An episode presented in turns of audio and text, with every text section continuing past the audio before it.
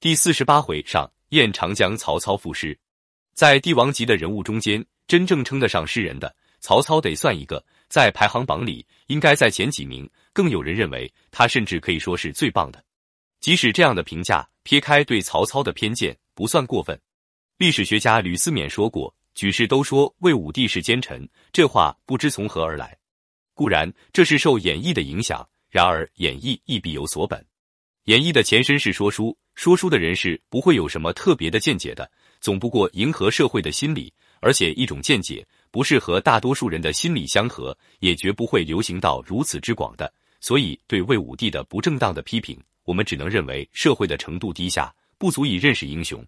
要是大多数人为质素低下的一群，那群众舆论，那社会心理，未必足以采信。然而，一旦形成了，再想起来扭转，那就加倍的困难。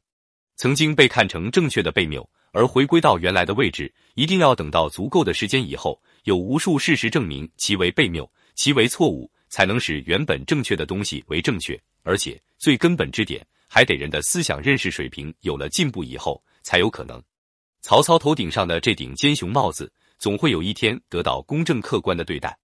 时下很多有头脑、有思想。而且有一点历史知识的读者，大多能够正确评断历史上的曹操和《三国演义》里的曹操根本是两回事。《三国演义》最早形成于说三分的年代为宋，从有大宋王朝这一天起，就丢了燕云十六州，地废完毕。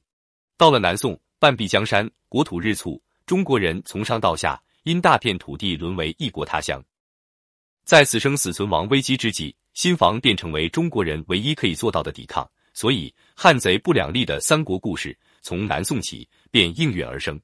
曹操的奸雄说虽起自许绍的预言，但至晋、至南北朝、至隋、唐，曹操还不完全是个负面人物。《资治通鉴》贞观十九年，上至业自为文纪魏武帝曰：“临机应变，料敌设奇，一将之智有余，万乘之才不足。”这就是李世民的自大了。他哪里想到，他的这次东征高句丽被打得灰头土脸而归。从历史的长远眼光看，中国之患患在虎视眈眈的北部强虏，而曹操千里驰骋，追击乌桓，逞不世之威，保边境安宁。数十年间，那些以骑射为生的民族少有内扰。唐太宗做不到这一点，凭什么笑话曹操？你只是说曹操万乘之才不足。而到了宋朝，大文学家苏轼在《前赤壁赋》里。方其破荆州，下江陵，顺流而东也。逐鹿千里，旌旗蔽空，诗九临江，横槊赋诗，故一世之雄也。在《孔北海赞并序》里，平生兼伟，此见真情。无以成败论英雄，故操的在英雄之列。而到了东坡志林里，其是曹操贼子，真斗烧川渝而已。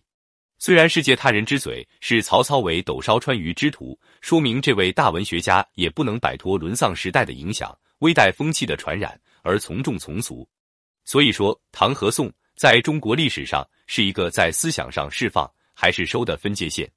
自汉至唐，中国人的基本主张为放向外看；自宋至清，中国人的大政方针是收向内看。虽然元曾地跨欧亚，明曾履越重洋，清曾大拓疆界，但绝无汉唐时中国人精神上的盛世气度。一个男人有这份气度。显得豪迈，一个女人有这份气度，显得美丽；一个民族有这份气度，显得宽容；而一个国家有这份气度，必定显得气象万千的发达。汉以这份气度做大事业，唐以这份气度有大格局。然而到了宋朝乃至以后，休想再有这等大作为、大手笔了。中国人后来的全部不幸，与朱熹的理学与二程的道学有相当大的关联。我们看到《三国演义》中的赵子龙。他拒绝一桩婚姻时所说的一也、二也、三也，满口道学的陈词滥调，很难把这样一位礼教之徒放在三国那个大环境里与关张马黄并列五虎上将。相反，他倒应该与朱熹二成一党，提倡一女不嫁二夫，提倡饿死事小，失节事大，才显得更为合适。文学最忌讳越俎代庖，《三国演义》出自宋以后人手，便将古人按自己的模子来塑造。是不足为训的。